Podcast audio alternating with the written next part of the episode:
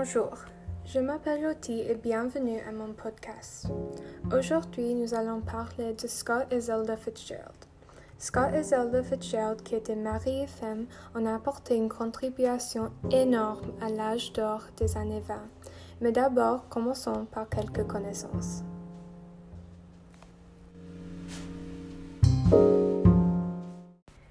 Zelda est née le 24 juillet 1900 à Montgomery, Alabama. Scott est né le 24 septembre 1896 à St. Paul, Minnesota. Ils sont rencontrés en 1918 à Montgomery, Alabama. Scott était soldat dans l'armée américaine et y était en poste. Ils assistaient tous les deux à une danse de country club et l'ont frappé tout de suite. Scott était très pris avec la charme et la beauté de Zelda, mais son affection pour elle n'a grandi que lorsqu'elle a commencé à lui envoyer des lettres pendant qu'il était absent. Au cours de deux ans, elle lui a écrit plus de 300 lettres.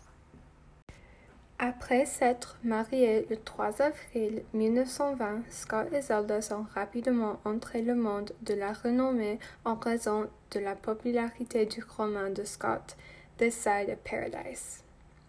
Ils ont commencé à assister à de nombreuses fêtes et est devenu un couple très libre.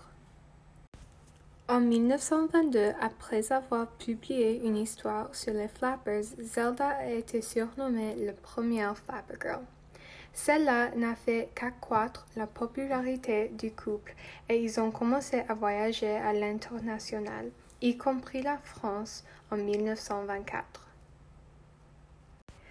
Malheureusement pour Scott, alors qu'en France écrivant probablement son livre le plus célèbre, The Great Gatsby, Zelda a rencontré un pilote français nommé Edward S. Josanne. Même s'ils étaient mariés depuis quatre ans et avaient un enfant ensemble, Zelda a demandé un divorce. Josanne ne le savait pas et finit par quitter la France plus tard cette année-là. Après dix longues années, d'une relation toxique remplie d'alcool, de drogues et de malheur, Zelda a été admise dans un sanatorium en France pour la schizophrénie. Scott est mort en 1940 à Los Angeles, Californie, à cause d'une crise cardiaque. Zelda est mort en 1948 à Asheville, Caroline du Nord. Il y a eu un incendie dans la cuisine d'acide qu'elle était dedans et malheureusement Zelda n'a pas pu s'échapper à temps. Même s'ils n'ont pas mené une vie heureuse, Zelda et Scott Fitzgerald ont été un élément essentiel dans l'ère du jazz. De les nombreux livres de Scott à l'invention sociale du Flapper Girl de Zelda, ils constituent une grande partie de cet âge.